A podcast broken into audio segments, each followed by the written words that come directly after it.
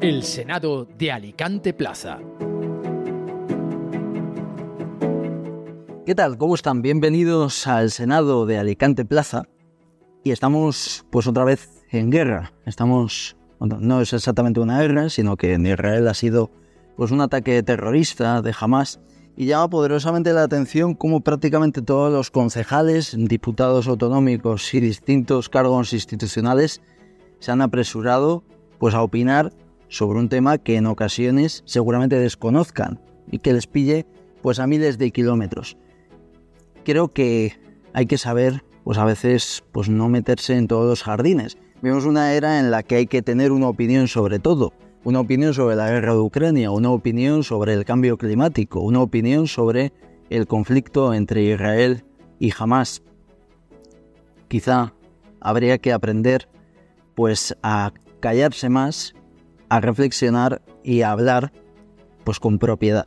Y en ocasiones pues no se hace y llama mucho la atención como pues determinados em, políticos con determinadas ideologías están apoyando o están manifestándose a favor de Hamas o de Palestina cuando es una sociedad que precisamente ataca todo lo que dicen defender. Precisamente eso es lo que hace, pues a veces no hablar con propiedad y no saber lo que se está defendiendo. Tenemos tiempo de entrevista y hoy me acompaña pues Manolo Copé, portavoz de Esquerra Unida Podem en el Ayuntamiento de Alicante. ¿Cómo estás, Manolo? Muy bien, buenos días. Bienvenido al Senado de, Alicante Plaza. Bien hallado.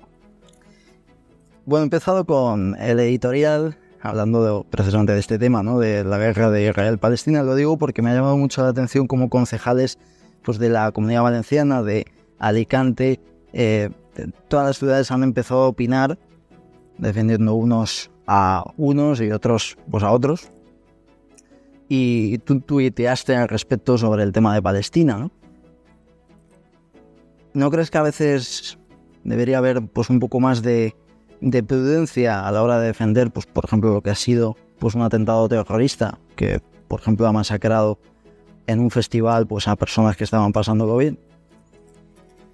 Prudencia toda, pero intentar ser fieles a la verdad también.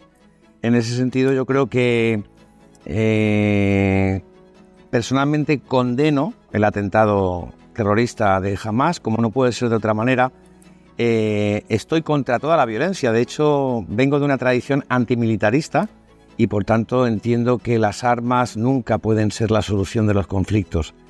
Pero de igual o con la misma rotundidad que condeno eh, los ataques terroristas de Hamas, condeno la intervención de Israel ante una población palestina, ante una población civil que se está viendo masacrada y que está siendo totalmente eh, machacada por parte de un gobierno supuestamente democrático. Entiendo que la comunidad internacional lo que tiene que hacer es cumplir el derecho internacional, cumplir con las resoluciones de la ONU que después de tanto tiempo siguen sin cumplirse. Por tanto, creo que no es incompatible eh, condenar el terrorismo de Hamas como no y a la vez también condenar eh, la masacre y yo creo que el genocidio que se está cometiendo contra el pueblo palestino.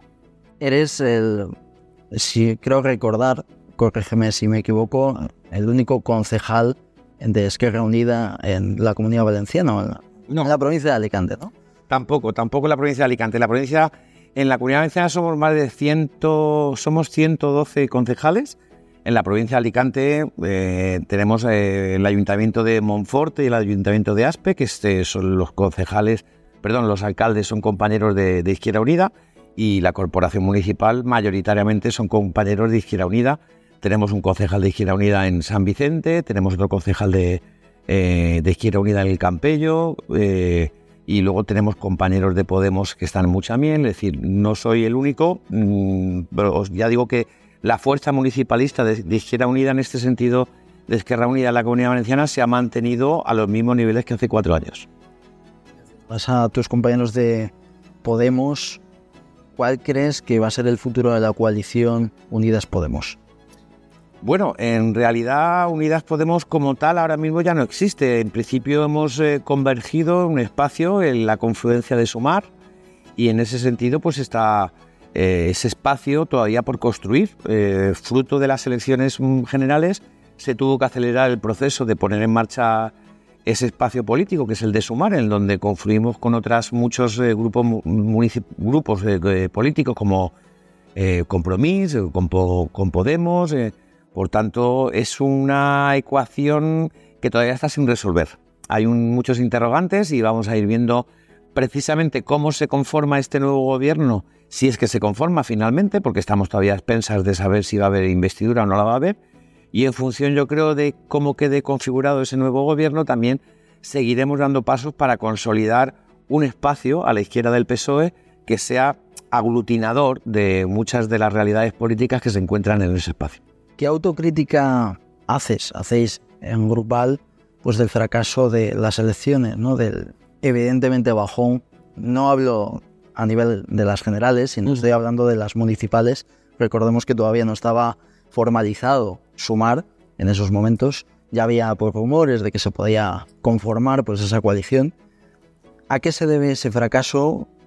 Eh, en este caso, en Alicante, pues fue una verdadera sorpresa pues, que entraseis y se podría considerar pues, un pequeño éxito, ¿no? ¿A qué se debe el fracaso grupal en general de haber quedado fuera de muchos ayuntamientos? Bueno, eh, yo creo que eh, en ese sentido no voy a decir ninguna... Eh, a, poner ninguna pica en Flandes diciendo que el espacio político a la izquierda del PSOE está en un momento de reconstrucción y por tanto sin una identidad fuerte. Y yo creo que eso también nos ha pasado factura. De hecho, ya digo que en las elecciones generales en Alicante eh, obtuvimos más cerca de 21.000 votos y en las municipales no llegamos a 17.000, 18.000, ¿no? Por tanto, se nota que la gente está un poco cansada de la fragmentación política, busca propuestas que sean de consenso, propuestas de calado, y en ese sentido yo creo que no fuimos capaces de articular ese espacio en la ciudad de Alicante. Eso, por una parte, nos penalizó, yo creo, también es verdad que yo soy una persona que no tenía una trayectoria política mm, pública y reconocible, reconocida en la ciudad de Alicante. Yo había sido coordinador de Esquerra Unida, pero no había tenido una proyección pública, ¿no? Y en ese sentido yo creo que también la gente muchas veces se deja llevar por las inercias también de si conocen a la persona, si no la conocen. Creo que había cierto desconocimiento, pero ya digo que pese a todo, como tú has dicho, conseguimos sacar representación municipal y en estos ayuntamientos eso no ha sido posible. Por tanto, sí que queremos hacer constar ese pequeño éxito y vamos a trabajar precisamente estos cuatro años ya en clave de las siguientes elecciones, ¿no? Creo que el hecho de poder tener un altavoz, de, ser concejales, de ser, eh, en este caso yo, portavoz de del grupo municipal, nos está dando la posibilidad de, de poder poner los planteamientos que tenemos de cada a lo que tiene que ser Alicante del futuro y lo, estamos haciendo y lo intentamos trasladar tanto en los plenos como en todas las instancias donde podemos, eh, donde se, tiene en cuenta nuestra voz. ¿no? Yo creo que, ya digo, que hay muchas eh, causas que pueden explicar ese fracaso, pero yo intento vivirlo como un pequeño éxito más que como un fracaso. Creo que al final también un poco como cada uno vive las cosas también condiciona el, el cómo las proyecta hablando precisamente pues, de estos cuatro años que vienen en la oposición, partidos como Compromís, eh, Rafa Más a la cabeza, el portavoz municipal de ese partido, pues ha dicho que va a hacer todo lo posible para que el Ayuntamiento de Alicante no dependa de Vox y que va a estar dispuesto a pactar con Barcala cuando sea necesario y cuando evidentemente pues haya unos mínimos. ¿Cómo vais a afrontar vosotros la oposición? ¿Crees que es eh, óptima esa estrategia de compromiso?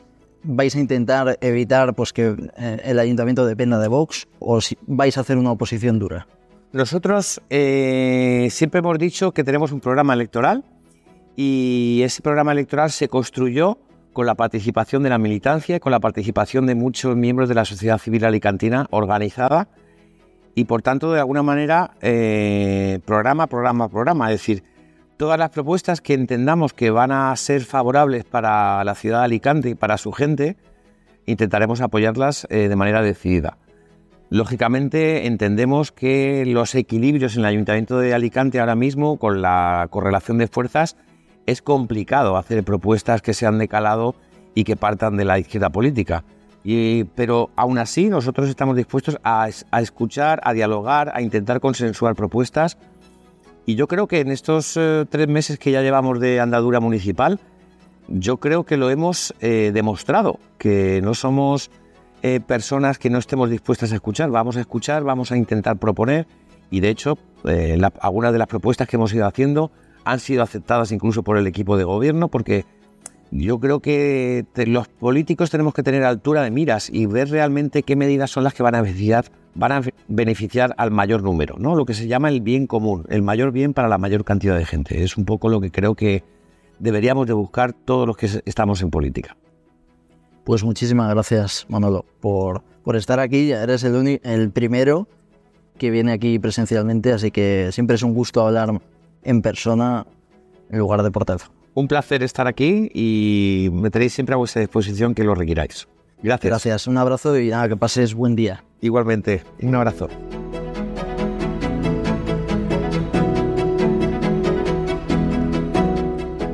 Ahora tenemos tiempo de tertulia y me acompaña Mónica Nombela. ¿Qué tal? Buenos días. Buenos días, Jorge. ¿Todo bien? Todo bien, gracias. ¿Y tú? Muy bien, gracias.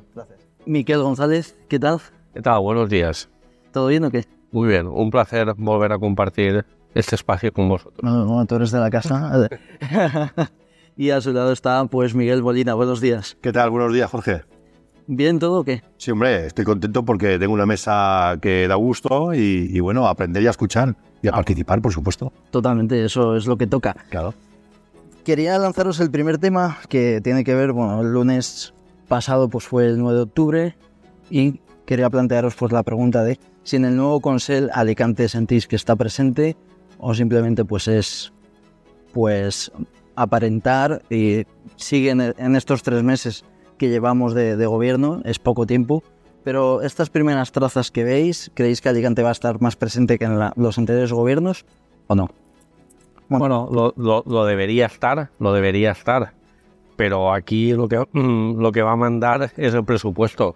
En el presupuesto de 2024 veremos las intenciones. Incluso te diría que un presupuesto es engañoso porque pone cosas en el papel que después no se cumplen o hay cosas que no están en el papel y que después eh, se cumplen. El ejemplo lo tenemos con los presupuestos generales del Estado, que como todos saben estamos en las posiciones de cola, pero después se hacen inversiones que no están en los papeles. Y al revés, hay cosas en los papeles que no se ejecutan. Entonces, a priori, yo creo que sí, que Alicante tendrá más peso por la sensibilidad que tiene el presidente, por supuesto, pero hay que verlo con hechos. Bueno, eh, muy al hilo de lo que dice Miquel, yo estoy totalmente de acuerdo en que los presupuestos van a marcar el futuro de la comunidad valenciana.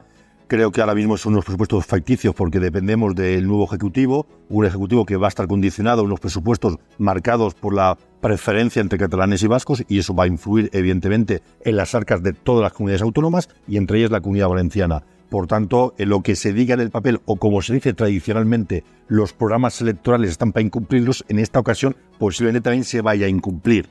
Ahora, yo entiendo que Carlos Mazón va a tener capacidad suficiente para convencer capital privado e intentar invertir en aquellas cosas que son prioritarias en aquellas provincias donde él se ha comprometido, entre ellas la suya, la que es Alicante, la maltratada, la que siempre eh, está en el mapa pero nunca está en los presupuestos. Por tanto, yo creo que eh, vamos a tener que esperar qué presupuestos tiene el gobierno próximo y luego qué es lo que le gotea a la provincia o a la comunidad valenciana, evidentemente. Va a estar todo muy influenciado en el nuevo Ejecutivo. Mónica.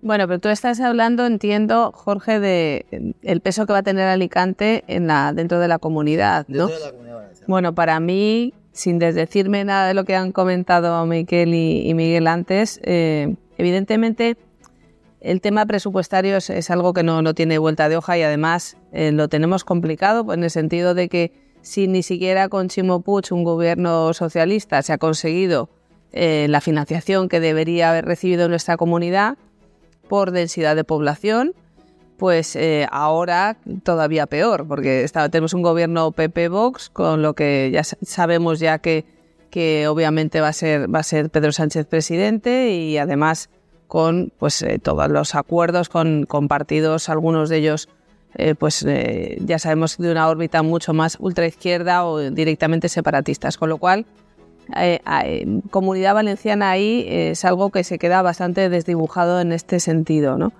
en cuanto a Alicante en sí, considero que obviamente Mazón sus, tiene ahí sus, sus agarres, su personal de confianza de, Alicante, ¿no? independientemente de, de, los presupuestos que puedan gestionar. Entonces, yo creo que sí, que Alicante va a tener mucha más visibilidad, mucha más participación que la que haya podido tener en anteriores gobiernos del Partido Popular, cuando eh, los presidentes eran, eran de, otras, de otros lugares, ¿no? de otras provincias.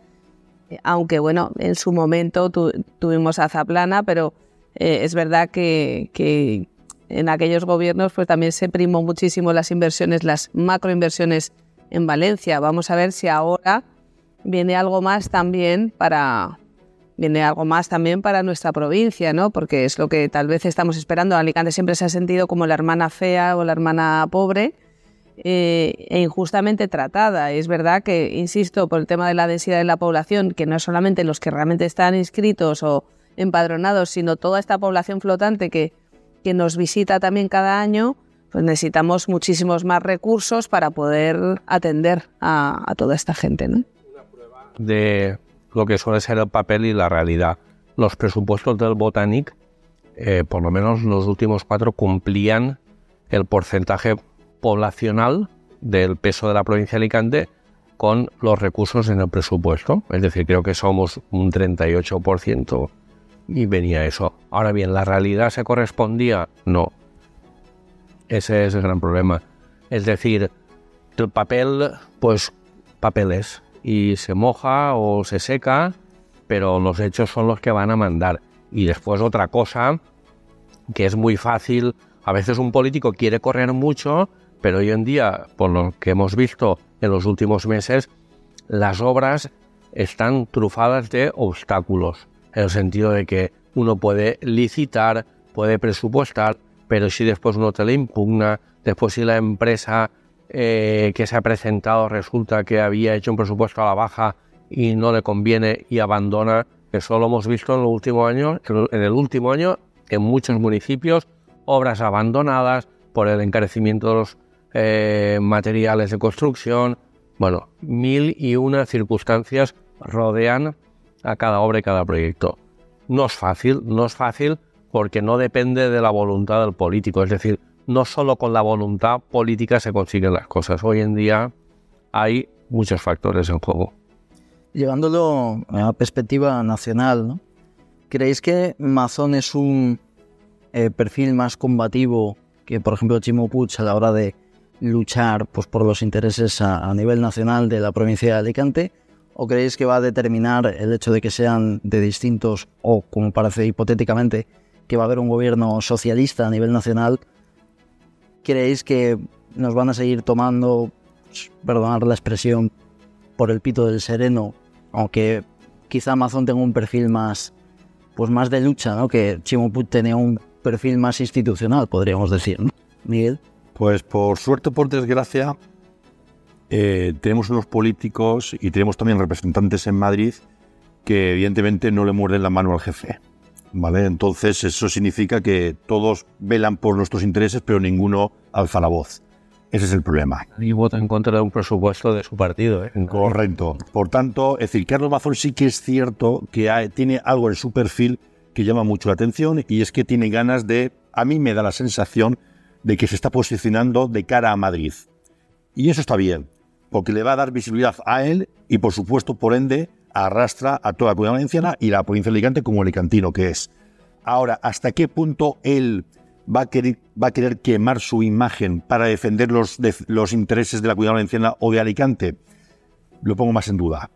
Es decir, lo pongo más en duda porque evidentemente se puede, él si tiene aspiraciones de dar el salto a la política nacional con todo lo que está pasando ahora mismo en el Partido Popular, porque si Fijo no va a ser presidente, que no lo va a ser, posiblemente eh, eh, va a estar ahí el rum rum de quién puede ser el sustituto, él puede ser un beneficiado del próximo nuevo Partido Popular. Me da a mí la sensación. Y él no va a ser, creo que, tan talibán como para quemarse y, que, y, desaprovechar esa oportunidad. El problema es que, al final, se defienden ellos mismos y nos quedamos un poco huérfanos, ¿no? Y por eso estamos como estamos, ¿no? Que, que como, como yo retiro muchas veces, en esa bicicleta estática donde pedaleamos pero nunca avanzamos, ¿no? Eh, yo, mira, quiero apuntar, es decir, por ejemplo, eh, el Estatuto de la Comunidad Valenciana dice que el, que, eh, el Estado debe invertir el peso poblacional eh, que tiene la Comunidad Valenciana, el 10%. Eso se ha cumplido incluso con Pedro Sánchez. Otro debate es el dinero cómo se ha distribuido entre provincias. En el último presupuesto Valencia tenía muchas inversiones, sobre todo ferroviarias, y Alicante era la peor parada. Eh, pero bueno, es decir, volvemos, el papel es el papel. Eh, yo creo que sí que el tono va a ser, eh, el tono de Amazon va a ser más reivindicativo porque también es su perfil, creo. Las dudas las, ten, las tengo si Fijó sería presidente, eh, cuál sería el tono, pero yo creo que lo va a ser. Además, él le gusta confrontar y lo va a hacer con Sánchez día sí, día también. Veremos qué pasa, ¿no? Ahí Miguel ha abierto un melón, que es el, el futuro PP, que si quieres después entramos, pero... Sí, Mónica. Yo lo que considero que Mazón se adelantó a todo el mundo cuando, después de las elecciones, cerró en un plazo totalmente express el acuerdo con Vox para gobernar, cosa que igual tampoco habría hecho falta que corriera tanto. Pero bueno, eh, se veía que tenía prisa, ¿no? De, prisa de llegar al, al cargo y, bueno, también de anunciar las primeras medidas eh, en plan efectista, ¿no? El tema de los recortes de impuestos y demás, pues siguiendo a otras comunidades como la Comunidad de Madrid eh, en el tema de la práctica eliminación del impuesto de sucesiones y donaciones, que es una vieja reivindicación y que, bueno, siempre el, el PP de base lo lleva muy a gala en su, programa electoral. Entonces, digamos que él, por una parte, haciendo un guiño a la, la, persona que, digamos, encarna como el mascarón de, de proa de, dentro del Partido Popular, que, que es eh, Díaz Ayuso. Eh, recordemos que cuando, cuando ganó, entre comillas, las elecciones Feijó, en Génova sus militantes lo que gritaban era Ayuso, no gritaban Feijó, lo cual fue bastante significativo. Entonces, bueno, no se sabe, también hay gente que, está votando lógicamente las siglas, pero igual preferirían otro candidato. Es verdad que Mazón parece una persona bastante ambiciosa, dinámica, eh, con ganas, y ya veremos si, si, tiene... Hay que tener muchos, muchos ingredientes y aparte otra serie de factores que se cumplan para poder llegar a los primeros puestos de, de quiero decir, de la política nacional. Eh, una cosa es que tú puedas llegar a presidente de, la Generalitat y otra que de ahí se infiera o que tú puedas llegar a, luchar, pero bueno, si digamos, si estamos pensando en un futuro PP en el que no estuviera fijo, que esto ya es como, estamos, parecemos ya aquí la bruja Lola directamente, pero bueno, si nos inventamos que sucediera tal cosa, eh, hombre, tiene, tiene ahí una Díaz Ayuso muy, muy potente, que yo no sé si va a ser eh, fácil, eh, porque no han podido con ella y eso que el PSOE ha, estado, digamos, ha estado actuando de una forma absolutamente sin tregua contra, contra Ayuso y, lejos de cargársela, la han, la han fortalecido. Entonces yo no sé, ahora mismo es un rival demasiado fuerte, digo, si, si él aspirara a eso o igual lo que tiene que hacer o lo que, lo que podría hacer es, es eh, bueno, pues aspirar pero un poco más adelante. Yo creo que tampoco es que se haya dicho todo con, Fe, con Feijó, yo no, no, lo doy por, no lo doy por liquidado en este sentido, políticamente hablando, pero, pero bueno, que Mazón tiene aspiraciones, sí, lo que tenemos que ver ahora es de qué manera es capaz él de imponerse y de, y de hacer valer su presencia eh, ante el gobierno nacional, ¿no? Tiene que demostrar una buena gestión. Totalmente, Acaba de por llegar. supuesto, por supuesto. Yo para mí hablando de futuro, eh, y lo intento comentar siempre en mis columnas, la clave que haya cambios es eh, si hay crisis económica o hay crisis territorial, en el sentido de que si la economía sufriera una des desaceleración muy fuerte que nos llevara a una recesión, pues ahí veríamos. Yo siempre soy de los que piensan que los españoles, cuando hay crisis económica, confían en el PP y cuando hay crisis territorial, confían en el PSOE porque el PP eh, ha, ha- demostrado en épocas de crisis dura, eh, ha rescatado el país y el PSOE cuando ha habido crisis territorial ha templado mejor con, con las fuerzas de Cataluña y el País Vasco. Falta ver lo que pasará. Es decir, yo creo que ahora haremos, hacemos aquí lo que dice de, de adivinos, la bruja Lola, como ha dicho eh, Móni- Mónica, pero no sabemos qué pasará. Ahora, que va a ser un mandato de tensión, de confrontación, sí, es que de- desde el día que Pedro Sánchez es presidente ha sido así. Hablando, no, bueno, Miguel ha abierto el melón y ya prácticamente está eh, troceado, ¿no? El, el futuro PP, ¿no creéis que los pactos, pues de forma tan precipitada que has comentado tú, Mónica, el pacto de Vox, ¿no? De forma tan, tan deprisa, ¿no? Pues a Genova sentó mal, ¿no? De hecho, muchos culpan a Amazon de los resultados, ¿no? De, oye, tú, Extremadura también, ¿no? Bueno, eh, lo, lo ha reconocido, Sí, que, sí. que- que les pesó. Justo creéis que eso, ese factor, pues puede dificultar pues que pueda llegar pues más alto a nivel nacional. Miguel. Bueno, es un tema bastante complejo porque estamos viendo un box que tiene va a dos velocidades, eh, los que creen en el proyecto, que son pocos, están en Madrid, y los que están a nivel más bajo, que son pues a lo mejor a nivel local y autonómico, que ya están pensando a ver si suena el teléfono del Partido Popular para ficharlos en las próximas elecciones. Eso es una realidad, evidentemente. Entonces, eh, estamos ante un nuevo Ciudadanos, que es Vox, que tiene otra forma de, de pensar, donde mucha gente trabajadora, obrera y gente con muchos problemas que ha confiado en el programa electoral de Vox y lógicamente se ha visto traicionado con ese mensaje eh, en plena negociación del, gobierno de que regalaba sus votos eh, a Bascal al Partido Popular. Ahí se ha creado un punto de inflexión en Vox, que puede ser su caída libre o su estancamiento. Ahí tiene Vox un grave problema. Y los concejales también lo saben y no son tontos, evidentemente. Ellos ya están pensando ya en su futuro, como pasaba exactamente igual con Ciudadanos. No ya tenía la legislatura y están todos pensando en su futuro en otro partido. Por tanto, es un partido que ya tiene, desde mi punto de vista, un grave problema y a nivel nacional, lógicamente, si hubiera una repetición, no van a dar los números, pero no van a dar los números ni en el bloque de derechas ni en el bloque de izquierdas. Estamos ante un bloqueo evidente que solamente se soluciona con un cambio de, la ley electoral que ni Partido Popular ni Partido Socialista están dispuestos a hacer. Y son los primeros que se quejan. Y son los primeros que dicen que yo soy el partido más votado o soy el- el partido que ha ganado estas elecciones. Pero eso no es real, porque la ley electoral dice lo que dice. Y ninguno de los dos están dispuestos a modificar algo que la gente está pidiendo a gritos. Y ese es el problema. Eh, yo creo que lo que queda ahora por ver en un futuro inmediato es la recomposición de- del espacio de centro derecha. El de la izquierda, ya sabemos que el PSOE eh, va a estar o puede estar en los 125 diputados y que sumar 5 arriba, 5 abajo, pues bueno, los 30. ¿vale? El resto se lo reparten las formaciones eh, nacionalistas, soberanistas, como queramos llamarlas. ¿vale? Pero en el centro derecha, ese punto de inflexión del que habla eh, Miguel, falta ver qué consecuencias tiene. Si Vox eh, queda como un reducto de 10-15, o se queda con los 33, creo, ¿no? Que es los que tiene ahora, o, o desaparece totalmente, no lo sabemos. Entonces, en función de eso, en función de eso, veremos las fortalezas del PP en un- o en otras elecciones. Es que es una incógnita. El Eh, Partido Popular, perdona Miquel, el Partido Popular por sí solo no va a llegar.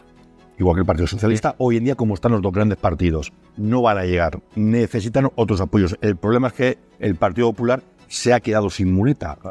Y ahí está el problema del bloque de centro-derecha, que no les da.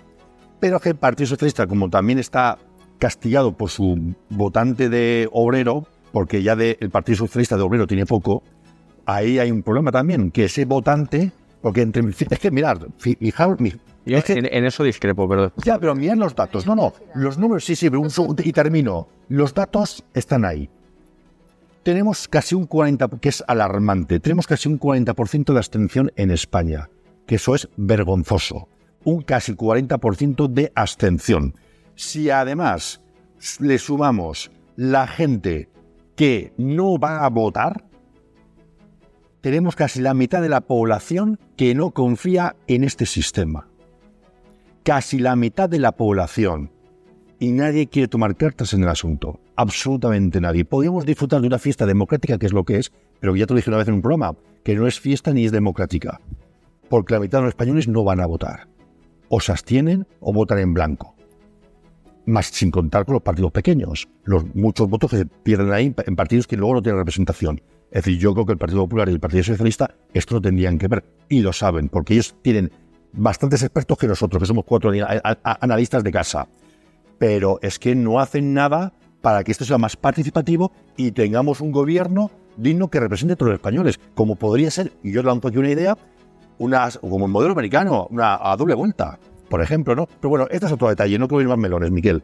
Oh, Mónica. Sí, no, lo que quería comentar es que evidentemente con, la desaparición de, Ciudadanos ha habido ahí una, una debacle para muchos votantes que no se sienten identificados, que igual eran antiguos votantes del Partido Socialista y no se sienten nada identificados con el, antiguo, con el actual PSOE, porque son eh, muchos votantes que siguen todavía, digamos, de corazón en la misma línea que puede tener Alfonso Guerra, y Felipe González, que por cierto hoy están siendo denostados eh, dentro de su, por, su propio partido de una manera absolutamente vergonzante, porque, porque parece de, una ingratitud y de una falta de respeto absoluta. ¿eh?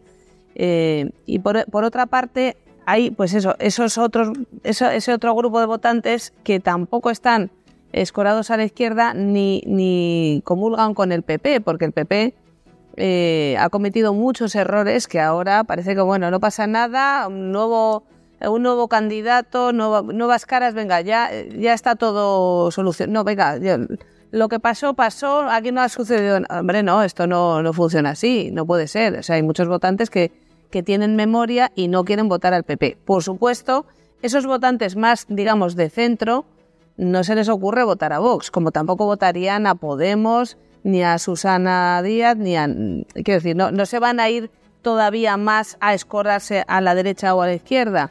Eh, con lo que hay muchos, de, muchos votantes que realmente no van a votar, que están en su perfecto derecho. O sea, están en su perfecto derecho cada uno a hacer lo que quiera con su voto.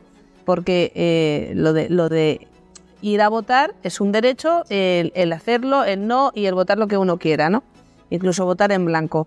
Eh, lo, que, lo que no se le puede exigir a la gente que vote cuando hay un desencanto tan grande por parte del conjunto de la ciudadanía. Hay muchos que todavía vamos a votar porque consideramos que lo tenemos que hacer, que es un deber, aparte de un derecho, pero hay otras personas que dicen nadie, ninguno de los candidatos ni de los partidos me representa. Ese es el gran problema que hay. Y el propio PP yo considero que fue bastante artífice de lo que pasó con Ciudadanos y dijo, no, bueno, entre, entre PP y PSOE dijeron, vamos a volver a lo de antes, que es lo que nos venía bien a nosotros. Ese bipartidismo, nos vamos alternando, pero lo que no sabían es que eh, ha sido tan, tan obvia eh, la carnicería que se ha hecho con Ciudadanos, ha sido tan burdo que hay muchos votantes que han dicho, mira, esto es lo de siempre, o sea, se han cargado el partido con el que muchos se identificaban y ahora no saben a quién votar. Y ese es, ese es el gran problema que tenemos. Entonces, realmente estamos huérfanos de que surja un partido que sustituya a Ciudadanos, porque ese sí que va a recoger, pero claro, de ese un partido, lastimosamente lo de Ciudadanos fracasó, porque se han ido fagocitando unos a los otros, Ciudadanos se comió al, anterior UPD y, lo que tendría que haber hecho en su momento habría sido unirse, en vez de, en vez de matarse el uno al otro y el otro ya mm, morir por, por obra y gracia de los partidos grandes, ¿no? 30 segundos, Miquel. Eh, no, yo creo que, vamos a ver, eh, la gente vota, eh, la participación la marca las cuestiones de emergencia. Yo creo que esta vez había algo de emergencia, que es lo que nos vendió Pedro Sánchez de que viene el lobo con la alianza PB Vox, creció la participación, no fue lo de 2019, que fue mucha más alta, pero yo creo que España es un país de centro, pero a la vez de bandos. Y cuando hay emergencia, sí que elige. Pues muchísimas gracias a los tres. Ha sido un placer. ¿Habéis estado a gusto? Sí, mucho. Está muy bien. Siempre. Has abierto tantos melones que esto en lugar de un senado parece una frutería. ¿sabes? Sí, sí, bueno, Ya, eh, fue en mi sangre, en mi sangre. Yo en todas las reuniones siempre abro melones, pues, en fin, es lo que hay. Muchísimas gracias y ha sido un placer. Un abrazo a los tres. Muchas gracias. A ti. Y gracias por escucharnos a ustedes y nada, que sean muy buenos y un abrazo muy fuerte.